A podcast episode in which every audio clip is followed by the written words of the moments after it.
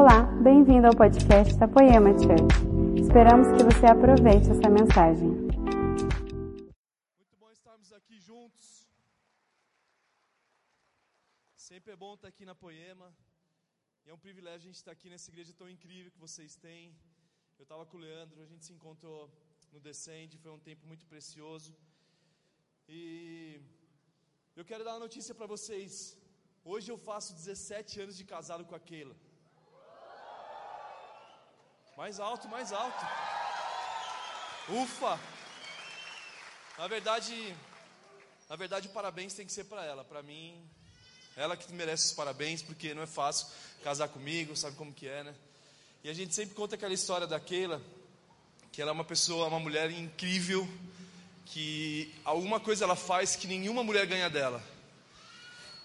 Eu não sei se vocês sabem, eu falei aqui, isso aí se espalhou pelo Brasil inteiro. A tem uma qualidade incrível. Ela acende a luz de casa e não apaga. Ela vai acendendo a luz do quarto, da sala, da cozinha. Ela não consegue andar nas trevas, então ela vai acendendo tudo que é luz, tudo que é luz, tudo que é luz. E ela vai acendendo assim. E ela tem um pouco de esquecimento.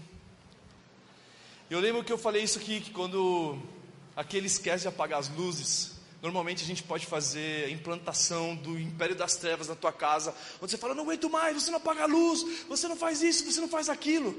Mas eu sempre lembro que o privilégio que eu tenho de apagar a luz por ela para lembrar daquilo que Jesus fez por mim. Então eu começo a apagar a luz para ela, para que eu possa espalhar o reino de Deus sobre a minha casa, o meu lar, e é para isso que eu estou casado com ela, para que eu possa servi-la. Então foi isso que eu falei aqui na outra vez que eu estava aqui, impressionante que isso se espalhou e todo mundo fica tirando sarro dela agora. Então eu quero mostrar o meu amor pela minha, pela Keila e que Deus abençoe a vida dela. Amém? Eu queria que vocês ficassem em pé mais um momentinho para nós orarmos, para nós darmos início à palavra.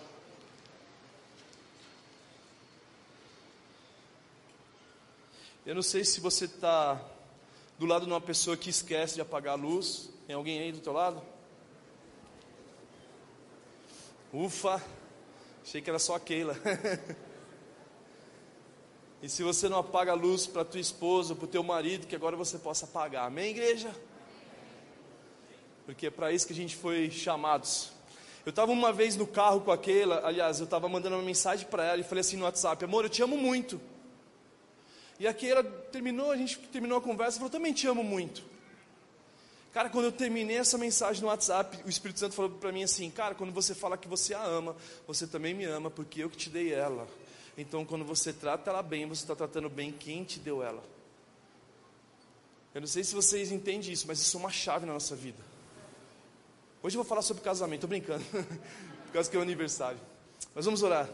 Jesus, nós te agradecemos pelo privilégio de nós estarmos aqui, Deus.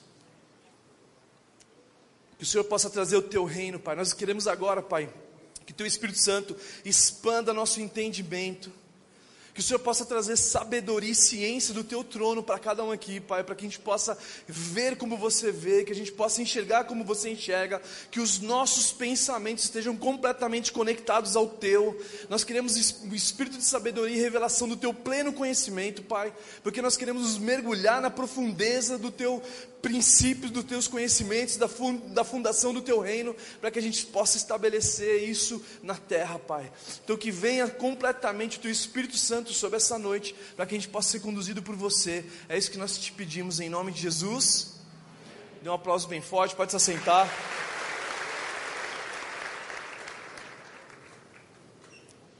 Achei que ia ter um fundinho aqui, ó. Um fundinho angelical. Meu parceiro.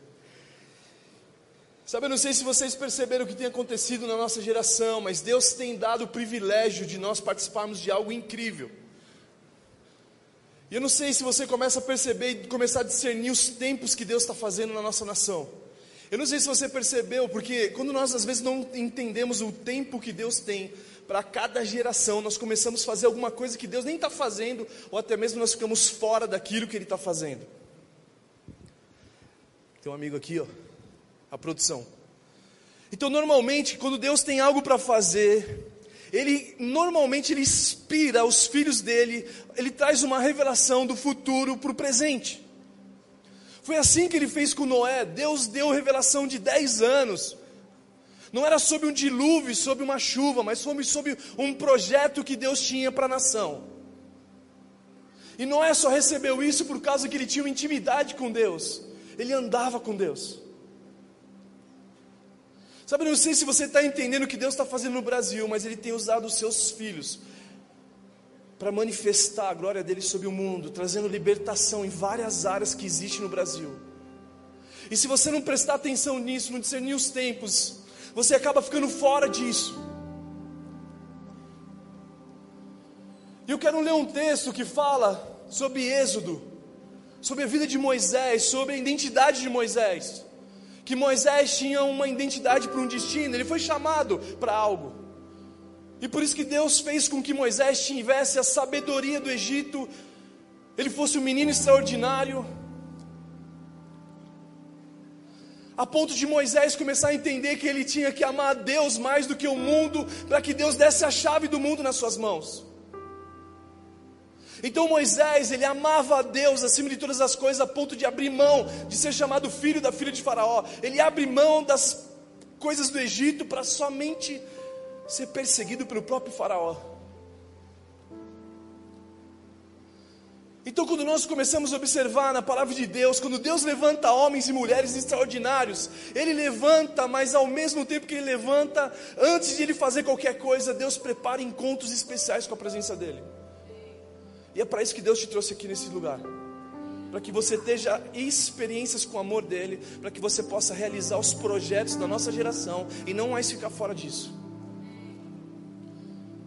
Eu quero ler um texto que fala em Êxodo 3, versículo do 7 ao 10. Onde o próprio Deus começa a falar com Moisés. Onde o próprio Deus começa a trazer a revelação do que estava acontecendo. E se nós olharmos esse texto, tem tudo a ver com o que está acontecendo no Brasil, e é por isso que nós queremos ouvir o que Deus quer falar para a nossa nação, para que a gente possa corresponder a isso. Então, em Êxodo 7, do versículo, aliás, Êxodo 3, versículo 7 ao 10, diz assim: Disse o Senhor: De fato tenho visto opressão sobre o meu povo. Na Bíblia fala no Egito, mas nós podemos colocar no Brasil. Vamos ler de novo. Disse o Senhor: De fato tenho visto opressão sobre o meu povo no Brasil, e tenho escutado clamor por causa dos seus feitores, e sei que eles estão sofrendo. Por isso desci para livrá-los das mãos dos governantes, dos egípcios, e tirá-los daqui por uma terra boa que vasta, onde mana leite e mel, a terra dos cananeus, dos hititas, dos amorreus, dos ferezeus, dos heveus e dos jebuseus pois agora o clamor dos brasileiros chegou a mim, e eu tenho visto como os governantes egípcios os oprimem. Vá, pois, agora, eu envio a Faraó para tirá-los do Egito, meu povo, os brasileiros. Sabe quando nós começamos a discernir o tempo de Deus, nós começamos a nos preparar para Ele. Sabe, eu não sei se você já recebeu uma promessa de Deus. Quantos aqui tem uma promessa de Deus? Levante sua mão. Quantos aqui já receberam essa promessa pela segunda vez? A mesma promessa, Deus falou de novo, pela segunda vez. Então, a primeira vez é que Deus desperta algo que você nem imaginava que existia. Na segunda vez, Ele confirma que Ele está fazendo. E na terceira vez, você está em desobediência a Deus.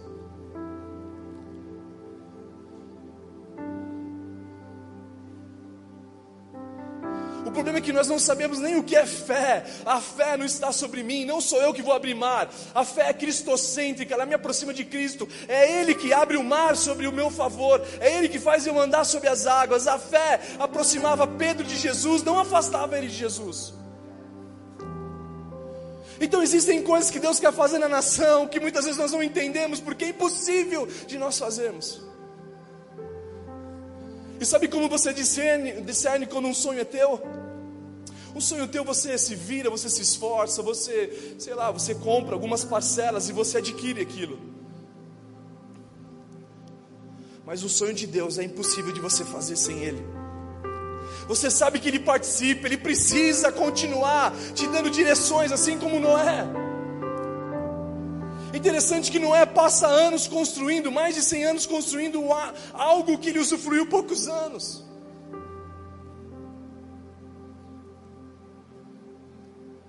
Só que aí Deus levanta Moisés. Deus levanta Moisés para algo que ele, faz, ele ia fazer que ele nem imaginava que Deus ia usar ele para fazer isso libertar o povo de Deus da opressão do Egito.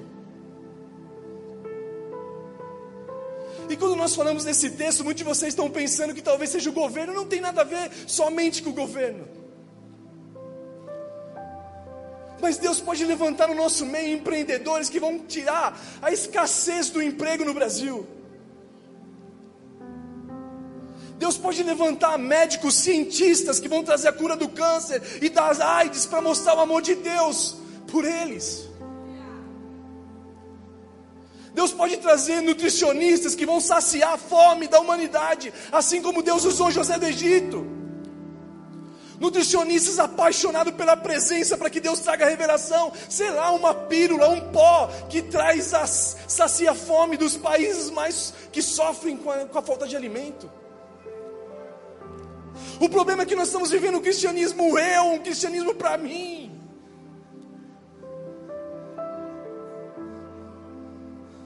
E Deus está levantando vários Moisés para ser instrumento para tirar a opressão do povo. E se nós nos atentarmos para isso, Deus pode fazer com que outras pessoas sejam levantadas, mas nós ficamos fora daquilo.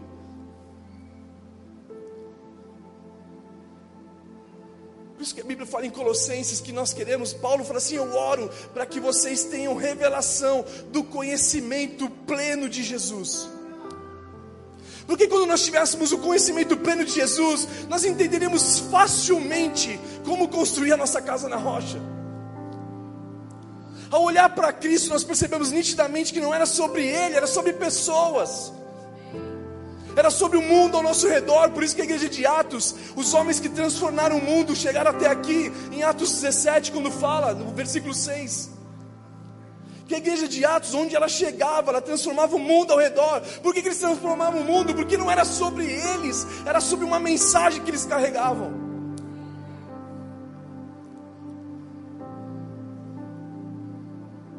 Sabe, Deus pode levantar homens aqui nesse lugar, mulheres aqui nesse lugar, para acabar com a poluição não só do Brasil, mas a poluição do mundo.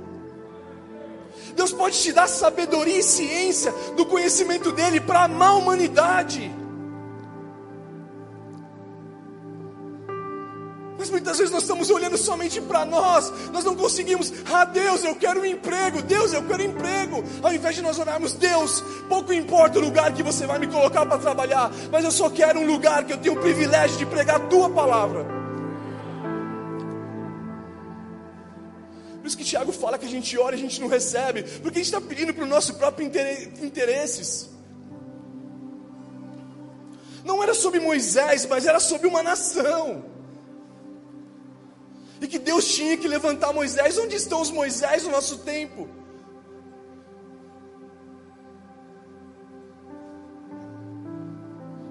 Onde está o Salomão? Onde estão os Josés? Onde estão as Esther? Onde estão as Rutes?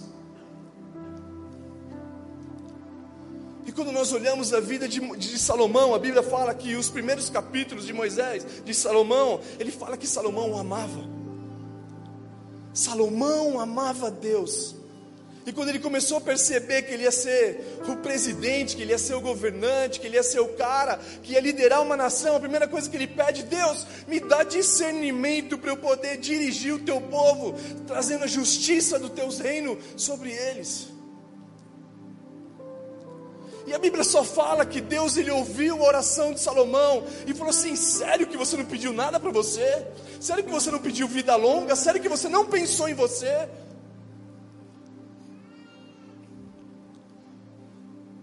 E aí Deus se agrada do pedido dele, não só da sabedoria e discernimento, mas da fama, mas da riqueza, a ponto de não existir outro rei além dele.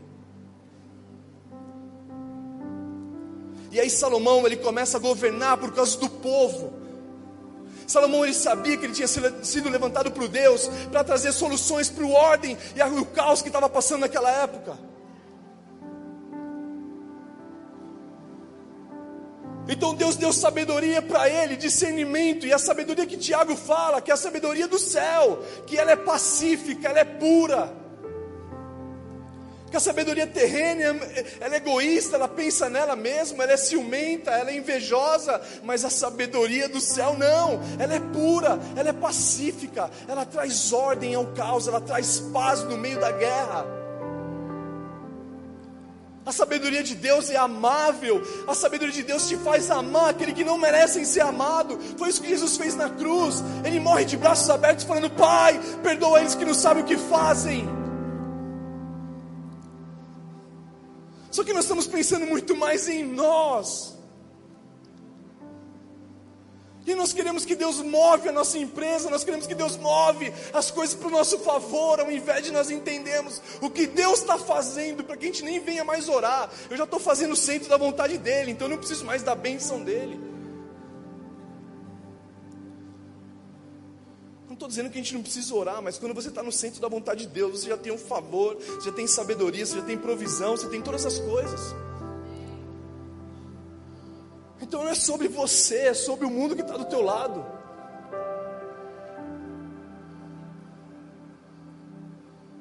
Deus pode te levantar aqui como uma mulher da moda, um homem da moda, do ramo de vestuário, para trazer de volta a dignidade para o ser humano, trazer o céu como modelo para a nação brasileira acabando com a mão de obra escrava.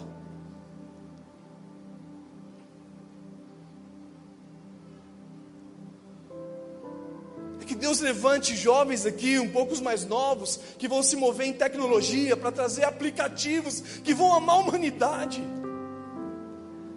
Existe um aplicativo da água que fica te ensinando, fica lembrando você de tomar água. É bizarro isso. Mas é um simples aplicativo que um, sei lá, uma pessoa se preocupou nas pessoas tomarem água. Quantas pessoas Deus levantou? Existem brasileiros que Deus levantou para as nações, para criar estratégias que trazem ordem ao caos que nós estamos passando. Quando a gente olha José do Egito, a mesma coisa, ele movimenta a economia mundial da época. O mundo ia passar fome, ele sacia fome. Porque Deus revela para ele o futuro, Deus revela para ele sonhos das sete vacas magras e sete vacas gordas que vocês sabem. Então José ele tinha um relacionamento profundo com Deus, a ponto de Deus dar favor e sabedoria e ciência para ele. A ponto do faraó falar assim: "Cara, não tem melhor pessoa". E ele entrega a chave do governo na mão de José. Sabe por que José nunca pensou nele? Quando eu olho para José, eu consigo ver Jesus em José. José conseguiu amar os irmãos dele mais do que eles mereciam ser amados. José nunca condenou seus irmãos. José ainda falou assim: e não foram vocês que me trouxeram até aqui, foi o próprio Deus. Não fiquem frustrados, não se sintam culpados, foi Deus que usou vocês. É interessante que as pessoas ainda falam: não, não conte os seus sonhos, porque senão o inimigo vai ouvir. O inimigo vai ser um instrumento de Deus para fazer você chegar no trono. Ah, se os soldados que feriram Jesus soubessem que aquele, aquele momento era para que seja revelado o sangue dele por nós, que todo soldado que estava ferindo Jesus nada mais era do que o sangue de Jesus sendo comprado, nos limpado de todo o pecado que nós estávamos cometendo. Então Deus usa todas as pessoas, a gente não tem que se preocupar com isso. Por isso que Mateus 28 fala: Foi me dado toda a autoridade no céu e na terra, e debaixo da terra, toda a autoridade está sobre Cristo. Então, quanto mais eu me aproximo de Jesus, mais eu tenho a mente dele, mais eu tenho o coração dele. E eu começo a pensar como ele pensa, eu começo a revelar o Pai. Porque o, Jesus, o que Jesus veio fazer, ele falou assim: Eu só faço o que eu vi o meu Pai fazer. E por isso que a sabedoria do céu é amável, ela alcança misericórdia. Então existem momentos que Deus vai te usar para mudar a atmosfera do lugar a partir de uma sabedoria que você se rende a Ele. Deus pode te colocar na, na, empresa como José, a ponto de você se tornar, sei lá, um economista daquele lugar, e sei lá, mil funcionários que iam ser demitidos por causa da sua sabedoria. Deus pode trazer de volta esses funcionários, ao invés de eles serem mandados embora, você pode ser o instrumento de Deus para abençoar essas famílias.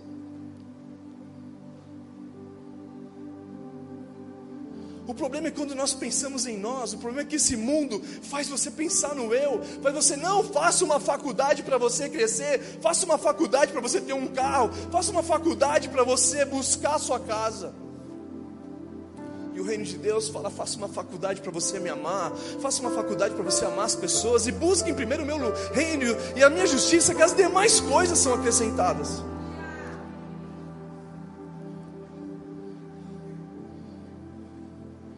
Quando a gente fala de tempo, quando nós falamos de tempo, nós começamos a perceber que na década de 60 e 70 aconteceu uma revolução sexual. Eu não quero me atentar para isso, não quero gastar tempo com isso. Mas na época de 60, 70, por causa das guerras que estavam existindo, saiu uma música chamada Faça Amor, mas não faça guerra, do John Lennon. E John Lennon, quando ele fez essa música, Faça Amor, mas não faça guerra, as pessoas começaram a proliferar o sexo de uma forma sem comprometimento, sem compromisso. E aí as mulheres que não se entregavam para os homens, elas estavam doentes, precisavam ir num psicólogo, etc. E por causa disso se proliferou, e mais no Brasil, mais de 5 milhões de pessoas não têm o nome do pai no RG.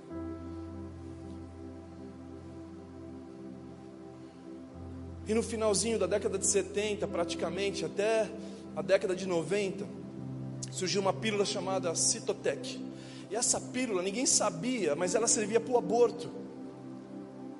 Então, por causa dessa pílula, na década de 70, praticamente, 74 até 98, foi onde mais morreu crianças inocentes no Brasil.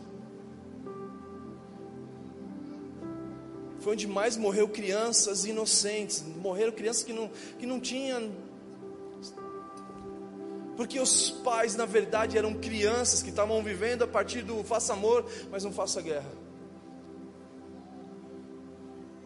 E aí cresceu a AIDS, cresceu o HIV, se espalhou várias outras coisas. E morreram-se muitas crianças. E quando eu começo a observar e trazer isso para a palavra de Deus, quando mais morria criança, quem nascia? Quando mais morria criança, quem nascia na palavra de Deus? Nascia Moisés e nascia Jesus. E Moisés é o libertador, e Jesus também é o libertador, mas Jesus é o libertador e salvador, Moisés é o libertador, e a continuação de Moisés, Josué significa salvador. E eu começo a entender um pouco do que está acontecendo no Brasil, essa crise que nós vamos para as ruas, clamar por libertação. O Evangelho parece que mudou, nos púlpitos agora estão pregando e estão convertendo até mesmo os crentes. Porque agora nós entendemos o que aconteceu na cruz. Eu fui ministrar numa conferência em Belo Horizonte, numa igreja grande, e a conferência era: Ah, nós vamos mudar o mundo. E o tema da conferência, nós vamos mudar o mundo. Eu cheguei lá e falei assim: não, nós não vamos mudar o mundo, não. Jesus já mudou, a gente só precisa avisar o mundo o que ele fez. Então Jesus, ele já mudou o antes dele e o depois dele, mas muitos de nós não entendemos isso. E a gente continua vivendo como se Jesus não tivesse pago aquilo que talvez você falhou. Então não existe nada que você faça que Deus vai te amar mais ou te amar menos. Mas o amor de Deus é tão poderoso que ele se recusa em permitir você da mesma forma que você encontrou ele. Ele vai te transformando à semelhança do filho. E quanto mais você vai se entregando para Jesus, mais você pensa como Ele. E esse é o desejo do Pai. Filipenses 2,5 fala que a atitude de vocês seja a mesma de Cristo. Então Deus vai levantar homens e mulheres com uma sabedoria para amar a humanidade, para trazer soluções para o Brasil, para amar as pessoas como nós somos amados por Ele, que aí sim, esse nos dá acesso à eternidade. Que foi o que Jesus falou: ame a Deus e ame as pessoas. E aí o religioso fala: Mas olha, quem é o meu próximo então? E Jesus começa a contar a parábola do bom samaritano, e todos vocês conhecem esse texto que o sacerdote ele estava preocupado em amar as pessoas só no domingo, estava preocupado em amar as pessoas só dentro da igreja, mas não as de fora. Aí depois vem o levita com a mesma coisa. Só que aí vem um bom samaritano, e o bom samaritano não tinha nada a ver. Só que aí vem o bom samaritano e ama o rapaz que foi assaltado, e não só ama, mas paga o preço, para que ele pudesse ser cuidado, para que ele pudesse hospedaria. Então Jesus dá o exemplo, só que quando ele dá esse exemplo, ele termina dizendo assim: Olha, faça isso e você vai viver. Porque a pergunta principal desse homem foi: como eu faço para dar a vida eterna? E Jesus, ele só conta essa historinha simples, para qualquer um entender. E ele termina ela dizendo assim: se você fizer isso, você vai viver. Se você pensar nas pessoas mais do que você, você já começou a ter o acesso à minha eternidade. Que não existe outra forma de nós vivermos se não for por pessoas. E aí você começa a entender que a sua empresa não é mais para você, mas é para você solucionar o caos que vive na falta de emprego. E aí você começa a entender quem é Jesus e você começa a gerar emprego agora para cego, para cadeirante, para ex-detento, para as pessoas que não tinham mais acesso, porque o Evangelho traz redenção para a humanidade. E a sua empresa não é mais você, a sua empresa é dele. Então, você que tem sua empresa, ou você que tem um CNPJ, eu te convido você a fazer esse CNPJ nessa noite, aceitar Jesus, para que Ele seja dono da tua empresa. E se você tiver vontade de empreender, antes de você começar, comece aqui na igreja. Pega aquela lojinha e faz a loja Poema Store se espalhar para os shoppings no Brasil, para gerar recurso para implantar o reino de Deus sobre a terra. Começa aqui. E se você é jovem, e eu estou falando para jovem agora, como você começa a empreender? Vende seu videogame, meu amigo. Pega o dinheiro do seu videogame e vai fazer alguma coisa. Porque eu tenho 17 anos casado, mas é porque eu não tinha videogame. Não deu tempo. Então, se você está aqui hoje e você tem vontade de construir um avião, mas hoje você anda de bicicleta, é para você essa mensagem. Se você hoje tem, não, Deus, eu tenho vontade de fazer arca de Noé, Deus, eu tenho vontade de construir coisas, mas hoje você está numa bicicleta, meu brother, é para você essa mensagem. É para as pessoas que não estão mais vivendo do que vê, estão vivendo do que eles creem. Porque Deus pode mudar uma chave, você ser o Moisés da nossa geração. Deus pode mudar uma chave, você ser Esther da nossa geração. Porque Esther também libertou o povo da opressão. O povo ia morrer. E Esther se levanta. Em Esther 4,16 ela fala assim: Se eu tiver que morrer, eu morrerei. Então todos os libertadores era nítido algo. Eles amavam a Deus acima de todas as coisas. Eles amavam o próximo como a si mesmo. Deus, eu vou, eu vou falar com o rei. E se eu tiver que morrer, eu morro. Moisés ele sabia que ele estava ponto de morrer. Gideão, ele sabia que era impossível de ele fazer algo. Por isso que Deus falou assim: "Não é você, Gideão. Sou eu através de você." Então por isso que eu preciso pedir a sabedoria que Tiago fala. Ei, se falta sabedoria, pede a Deus que te dá. Só que quando Ele te dá a sabedoria do céu, é diferente desse mundo. A sabedoria do céu ela é pura, ela faz você voltar à pureza. Ela te faz trazer paz, ela é pacífica. Ela é amável, ela é misericordiosa.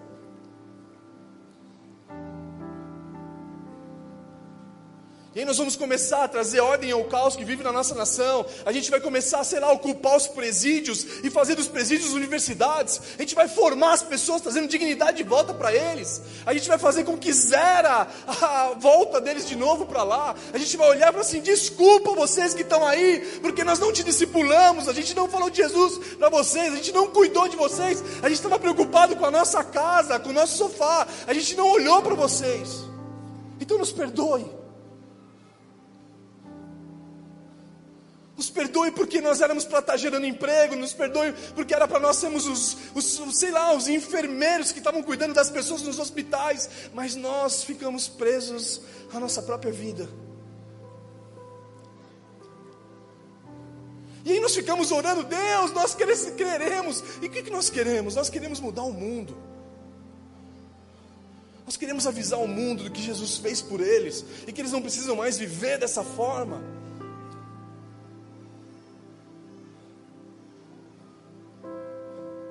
Então o tempo no Brasil era para nós fazermos isso. Nós temos um DNA de libertadores, então as nossas canções libertam a humanidade, as nossas composições, aquilo que nós fazemos com a nossa mão, liberta a humanidade. É por isso que esse evangelho opressor não tem mais compatibilidade com a nossa geração. A gente não consegue mais ouvir aquilo. Porque aquele, aquele evangelho é faraônico, aquele evangelho é a síndrome de Faraó, oprimindo o povo, oprimindo o povo, oprimindo o povo, dificultando o povo, tira as ferramentas deles, porque eles não podem crescer, porque se eles crescerem a gente vai perder o nosso trono. Mas o Evangelho que nós temos é o Evangelho que nos empodera, que faz com que vocês vão longe muito mais do que nós já fomos. Então agora eu olho para as pessoas ao meu redor e começo a fazer com que eles cresçam mais. Eu olho, se eu for para uma empresa, eu começo a empoderar eles. Eu não sei, porque eu tenho que falar de negócio aqui. Mas eu sinto que Deus, Ele quer mudar a igreja desse lugar aqui. E vai fazer isso através dos homens de negócio.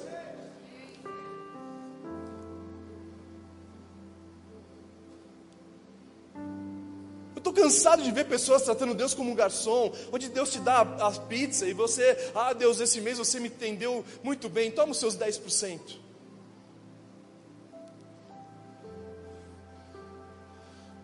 Na hora da oferta, Deus não quer o seu dinheiro, na hora da oferta Ele quer você. Deus, Ele só quer você. E por isso que eu tenho que entender que tudo que eu tenho é dele tudo que eu tenho é dele, a minha vida é dele, os meus sonhos são dele. Eu só sou um mordomo dele, então 100% do que eu tenho é dele. Por isso que Salomão fala em Provérbios 3,9: honre o Senhor com todos os seus recursos, e os seus celeiros vão transbordar. Então tudo que eu faço com o que eu tenho é dele. Então, Deus, o que eu invisto na minha esposa, eu estou investindo naquele que me deu ela como esposa. Então também é dele. O que eu invisto nos meus filhos, eu estou investindo naquele que me deu ele como filho. Posso ouvir um amém, mulheres?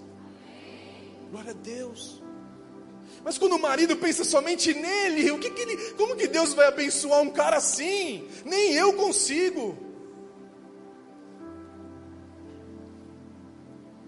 Para de pensar em você para que você entenda sobre a chave do reino, para que Deus possa te abençoar, meu amigo.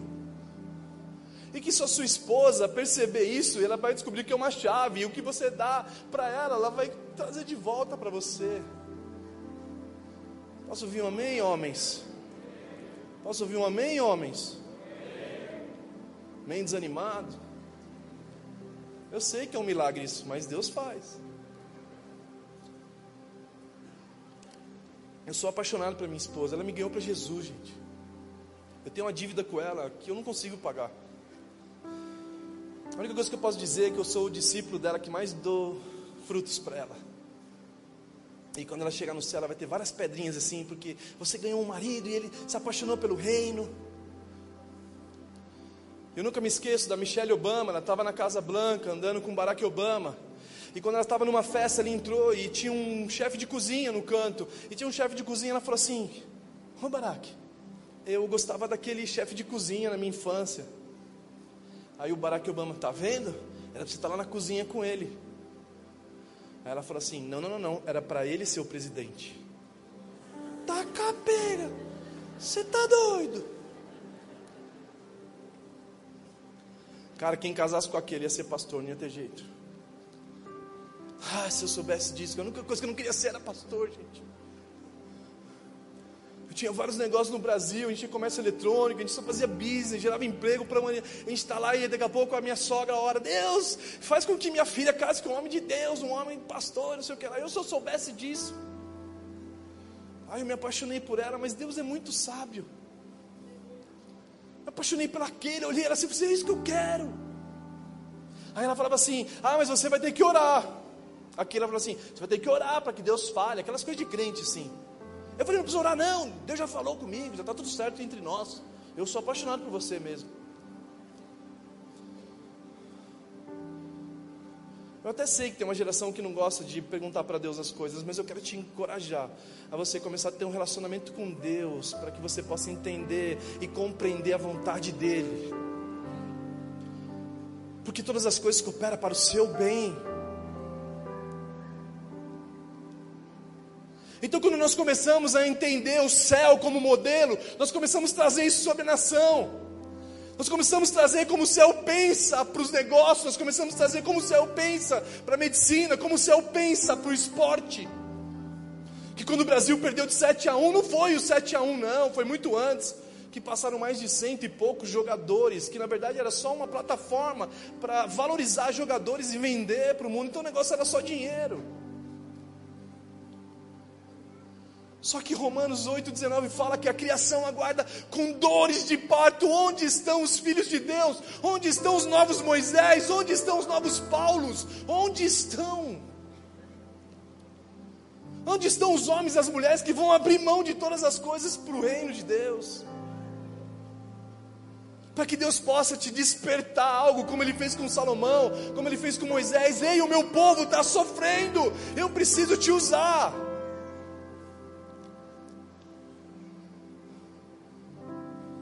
E quando nós começamos a nos aproximar de Deus, Ele começa a revelar aquilo que nós nunca imaginamos, assim como Ele fez com Noé.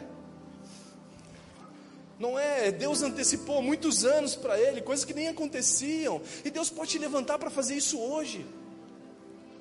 Deus trouxe a revelação para Daniel. Daniel, ele estava na Babilônia. Daniel, ele estava influenciando o governo. Daniel, ele tinha um coração em Deus.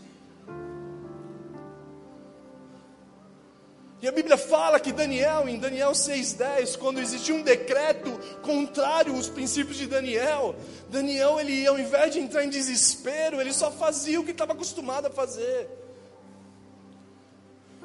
E a Bíblia fala que em Daniel 6,10 ele subiu para o seu quarto, abriu a janela desse quarto, e essa janela dava para Jerusalém. E por três vezes no dia ele fazia isso, ele subia no quarto, abria a janela, olhava para Jerusalém. Sabe o que eu aprendo com esse texto? Que Daniel, mesmo estando na Babilônia, o coração dele estava em Jerusalém. Sabe, Deus quer levar você em alguns lugares que a igreja talvez não entrou, mas que o seu coração esteja sempre em Jesus. Para que Deus possa te levar em lugares que você nunca imaginou, mas que você possa ser como Daniel foi. Quando Daniel fala assim, cara, mesmo que Deus não me livre dessa fornalha, mesmo que Deus não faça, eu vou continuar honrando a Ele. E aí Deus vai lá e tira ele de lá. E a Bíblia fala que Daniel tinha sabedoria e ciência dez vezes mais do que qualquer outro.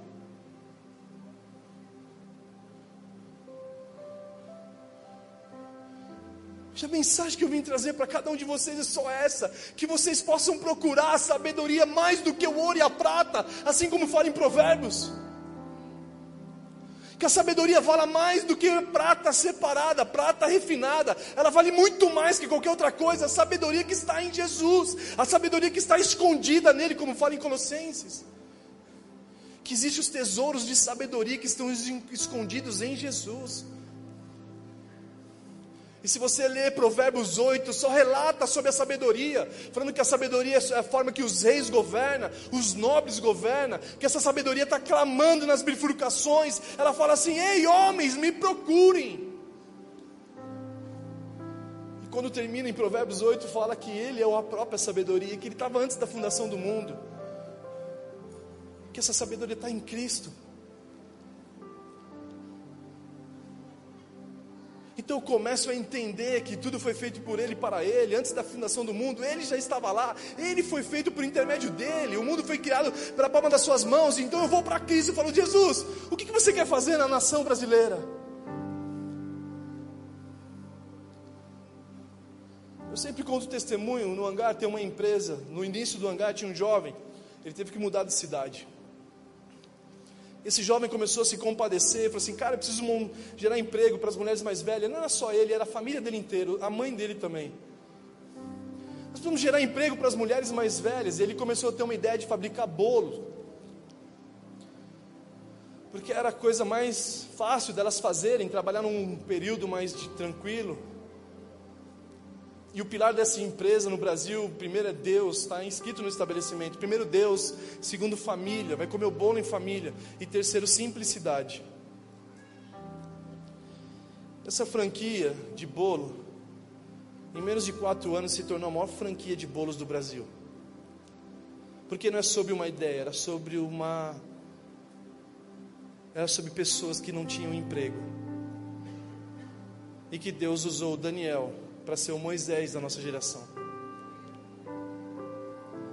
E que Deus possa despertar o desejo que você tinha na tua infância, para que você possa trazer o céu sobre a terra. Que Deus possa tirar todos os medos que o mundo te colocou no teu coração, para trazer as verdades do céu ao seu respeito. Que não é sobre você, é sobre Ele, é sobre Cristo, sua empresa, é sobre Cristo, sua faculdade, é sobre Cristo, seu mestrado, é sobre Ele.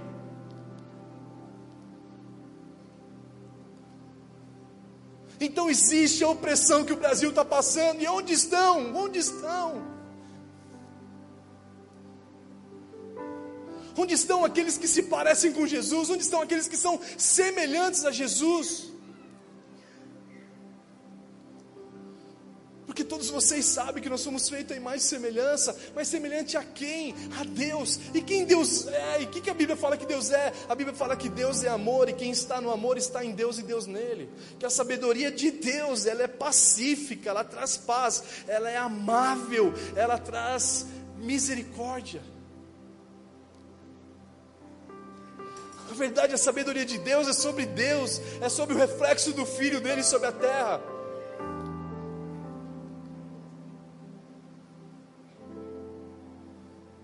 Deus pode levantar aqui diretores de cinema, diretores de novela, que vão trazer o céu como modelo para as novelas, trazendo de volta os princípios da família sobre as novelas. Deus pode te usar como arte, te dar criatividade, para que a sua arte traga a cura do câncer, traga a cura da depressão. Deus pode te levantar como, sei lá, engenheiro florestal, que vão cuidar de Brumadinho, que vão cuidar desse caos que a gente está só assistindo que as pessoas são mais importantes que as coisas. Mas enquanto você está preocupado em acordar cedo amanhã para pagar boleto, só para pagar as contas, você não chega em lugar nenhum. Ah, se nós soubéssemos que uma hora antes que nós acordássemos para ter um relacionamento com Jesus, ah, se nós soubéssemos disso, que não funciona trabalhar em dois, três empregos, é muito melhor estar um tempo com Jesus. E esse tempo com Jesus, ele traz soluções para o caos que você está vivendo. E para que você possa se inspirar, trazer ordem ao caos que o mundo também está vivendo. Mas que não é sobre você, é sobre pessoas. E aí Moisés foi adquirindo maturidade, porque vocês sabem que ele, ele perdeu o time de Deus, ele mata o soldado e vai para Midian. E Midian ele começa a aprender o chamado dele. Em Êxodo 3, versículo 1, começa a contar que Moisés começou a trabalhar para o seu sogro Jetro. E ele começou a trabalhar para ele, então ele pegava as ovelhas do seu sogro e a Bíblia fala que ele pegava as ovelhas e levava e atravessava para o deserto. E quando ele chegava no deserto, ele chegava no Monte Horeb, o monte da presença de Deus. Então Deus começou a falar para Moisés: Eis Moisés, está vendo o que você faz com as ovelhas? É assim que você vai fazer com o meu povo. Ei Moisés, está vendo o que você está fazendo? Você está levando as pessoas para a minha presença. É para isso que eu te chamei. Vão pelo mundo inteiro, fazendo discípulos de todas as nações, batizando, ensinando eles aquilo que eu ensinei para vocês. Então Moisés começa a ser formado para levar as pessoas para o deserto, para ser liberto da opressão do Egito. É interessante que a nossa geração está com uma crise nessa, nessa transição.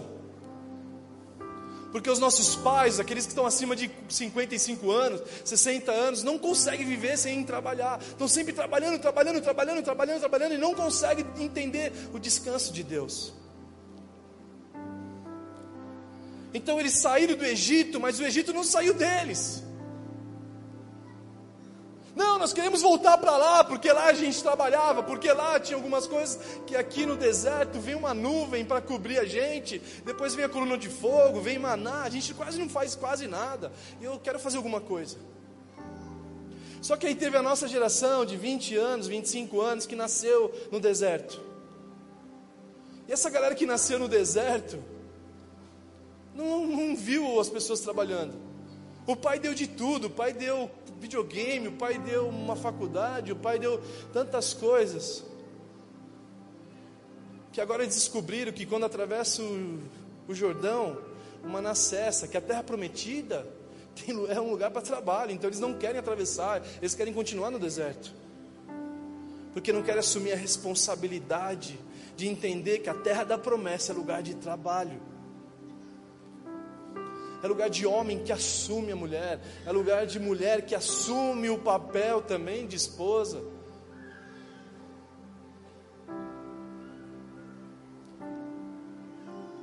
Então, para nós irmos para o final dessa mensagem, eu quero ser prático e objetivo. Que vocês entendam que a vida não é sobre você, que a vida é sobre o mundo ao nosso redor. Que a gente possa ter convicção que para nós vivermos, nós temos que fazer o que Jesus fez. Que Jesus é o maior modelo para cada um de nós vivemos e seguimos Ele que a única forma de nós vivermos é nós amarmos as pessoas assim como nós fomos amados, porque nisto todos saberão que vocês são os meus discípulos, se vocês amarem uns aos outros. Então Deus vai levantar a chefe de cozinha que vão trazer de volta a comida orgânica para acabar com a indústria alimentícia que acaba com a saúde do povo.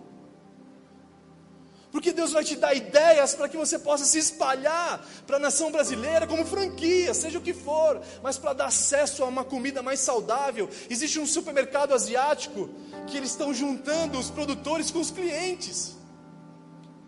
Esse mercado está ameaçando os melhores mercados mundiais. Eles juntam, eles colocam lá o agricultor, o tomatezinho que ele produz junto com o cliente. Então fica muito mais barato e muito mais saudável. E ele só participa da, da negociação, de ganhar uma porcentagem.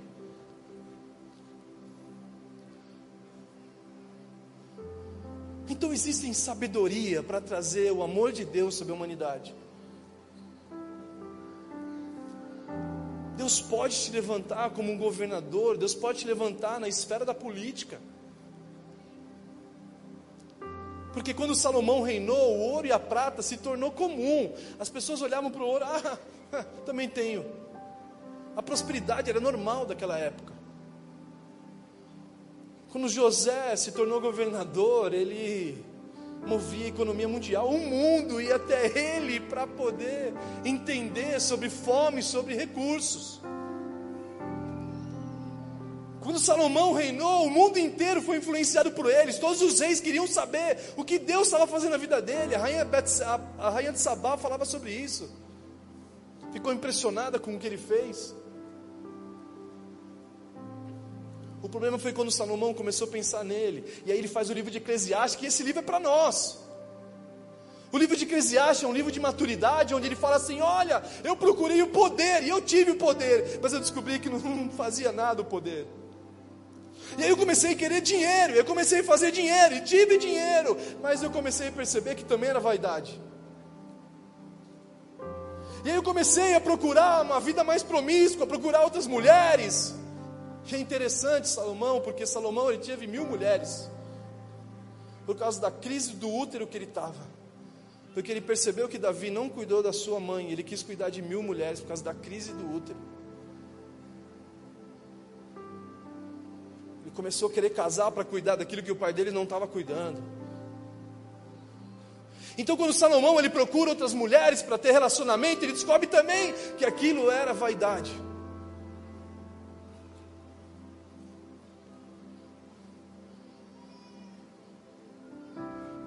Que a sabedoria estava em ganhar almas.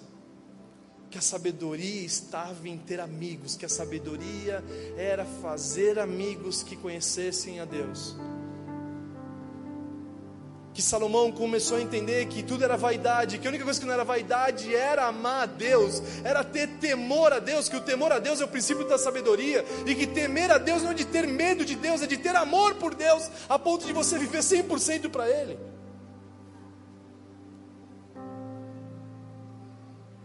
Então eu quero te encorajar, você que tem uma sua empresa, fique de pé para nós orarmos agora.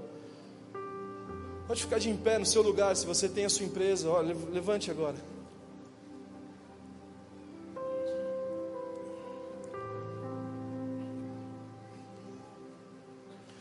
E se você também já teve empresa um dia e de repente você faliu, no Brasil isso é tido como uma pessoa fracassada, mas na verdade não é, uma pós-graduação, essa experiência que vai pavimentar a sua estrada para que você possa realmente entender o plano dele para a tua vida. Eu quero aproveitar, fique de em pé, em pé também, você que tem vontade de empreender, você que tem um chamado, você que queima no teu coração, fazer negócio, sei lá, seja qual for.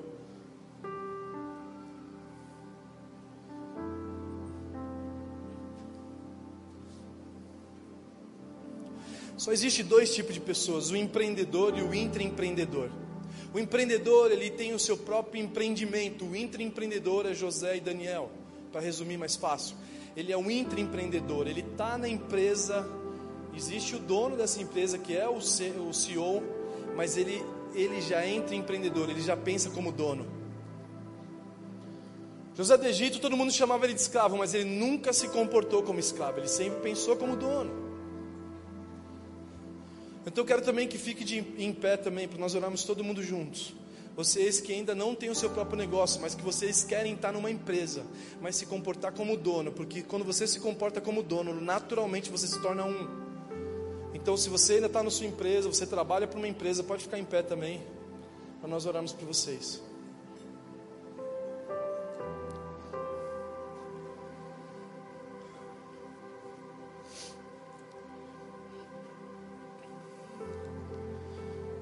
Vamos orar.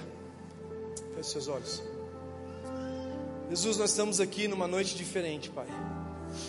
Obrigado pela liberdade que o Senhor nos dá, Pai. Nós sabemos que o Senhor quer fazer algo incrível nessa igreja, nessa cidade, na nação brasileira, Pai. Então, Pai, eu oro, coloco diante de Ti todos esses homens e essas mulheres de negócio, Pai. Nós entregamos a empresa deles nas Suas mãos. Reina sobre ela, Pai. Reina sobre essa empresa, Pai. Move o céu sobre ela, Pai. Traga prosperidade do céu para ela, Pai. Mas que eles possam entender que é sobre você, que é sobre gerar emprego, que é sobre tratar bem funcionários, é sobre tratar bem fornecedores, é sobre conectar as pessoas, para que eles possam entender que você é o nosso Deus, Pai. Então, Pai, dá sabedoria a eles para que eles possam saber lidar com concorrência, saber lidar com a mão de obra injusta, saber lidar com esses impostos bagunçados da nossa nação, até que se organize, Pai. E que eles venham levar a sua empresa a sério, saber que Deus levantou eles para isso. Eu oro também para as pessoas que são somente trabalhadores, que estão começando a vida, Pai. Ou sei lá, desistiram, ou o medo fez com que eles se sentissem inseguros, Pai ou até mesmo a mentalidade do brasileiro que faz, faz alunos na faculdade para ser funcionários. Pai, que o Senhor possa fazer com que eles nunca venham ser funcionários, que eles mesmo estando lá, eles nunca venham ser funcionários, eles nunca venham ser escravos, Pai, que eles possam se comportar como donos daquele lugar, que eles possam pensar como donos, agir como dono, Pai. Porque é o Senhor que abriu a porta desse lugar, Pai. Então é o Senhor que reina, Pai. E Pai, nós oramos para aqueles que ainda não estão trabalhando, Pai. Que eles possam ter experiência na própria casa deles, Pai. E que o Senhor possa ter encontros com cada um aqui, Pai. Para que o Senhor traga ideias, traga soluções, para mostrar o teu amor para a humanidade, Pai que realmente venha o teu reino e seja feita a tua vontade nessas pessoas, em Taubaté, na Poema, como está acontecendo agora no céu. É isso que nós te pedimos, em nome de Jesus. Amém? Dá um aplauso bem forte para Jesus.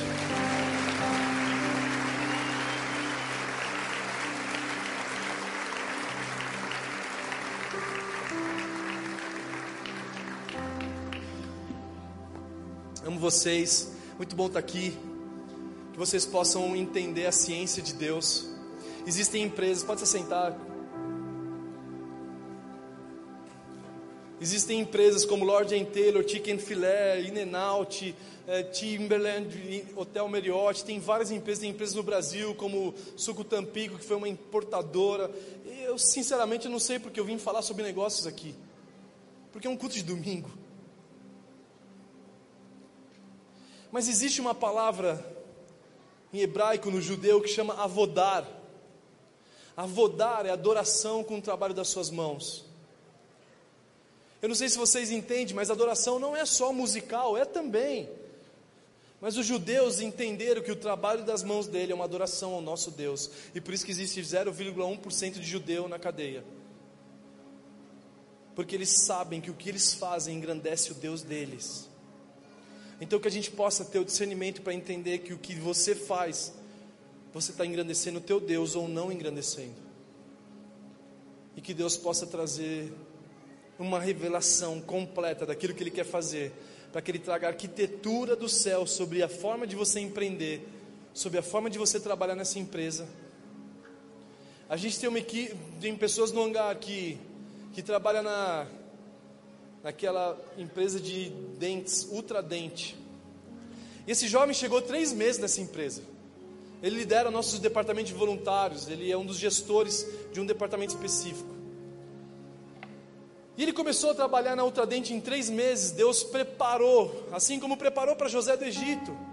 A Bíblia fala que Deus deu favor e sabedoria diante de Faraó para José. E Deus deu sabedoria e favor para o Igor lá do hangar, diante de um diretor da Ultradente, de uma empresa internacional, uma multinacional. E aí ele conversou com esse cara, imediatamente esse cara levou ele para os Estados Unidos, para que ele pudesse passar para toda a empresa aquilo que ele estava fazendo no Brasil. Em três meses de empresa. Os funcionários com 10 anos falam assim: é, mas você quer lá, você quer lá, mas sempre vão estar reclamando. A gente tem a Leila lá no hangar. A Leila, ela está três anos na faculdade de moda e a roupa dela já nesse ano agora, ano passado, quer dizer, desfilou na São Paulo Fashion Week. Ninguém explica, mano, porque uma menina que nem formada é se posicionou na São Paulo Fashion Week.